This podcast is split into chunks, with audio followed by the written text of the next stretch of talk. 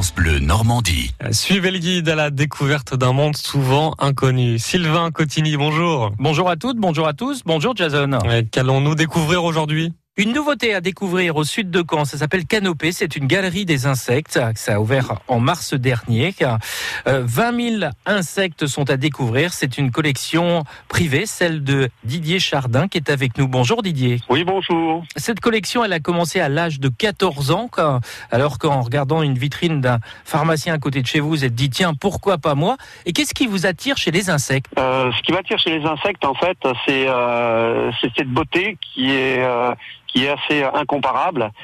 Et le fait d'être passé par la photographie, la photographie d'insectes, donc de se rapprocher très très près d'eux, permet de, de, voir tous les détails de ces insectes qui sont incomparables dans le monde animal qui sont incomparables. Et puis ensuite, petit à petit, on s'aperçoit que sur cette planète, euh, dans le monde vivant, y compris les plantes, eh bien, on s'aperçoit que les insectes euh, représentent 65% de ce monde vivant. Et l'idée aussi, c'est d'emmener le public de continent en continent. Bah tout à fait. Euh, le, le, but, c'est de montrer les, les différences à, à, travers les continents et puis les spécificités de certains insectes qui ont toujours une raison d'être.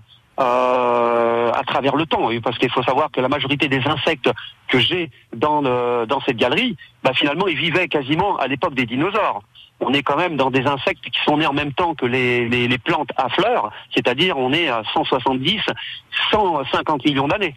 Donc c'est pas rien, c'est une sacrée mémoire. Du plus petit au plus grand. Et du plus petit au plus grand. Le plus petit que j'ai, c'est un scarabée qui s'appelle le scarabée éléphant de Madagascar, qui doit faire euh, 4 mm et le plus grand, ben, c'est, je crois, le Titanus giganteus au niveau des scarabées, euh, qui monte jusqu'à, euh, je crois, 14-15 cm.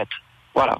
Et tout cela, c'est à découvrir donc à Évrecy, au sud de Caen. C'est ouvert au public tous les jours, du lundi au vendredi, sauf le mardi de 14h à 18h, samedi et dimanche, 10h, 18h. Merci Sylvain Cotigny. Suivez le guide, c'est à réécouter sur francebleu.fr.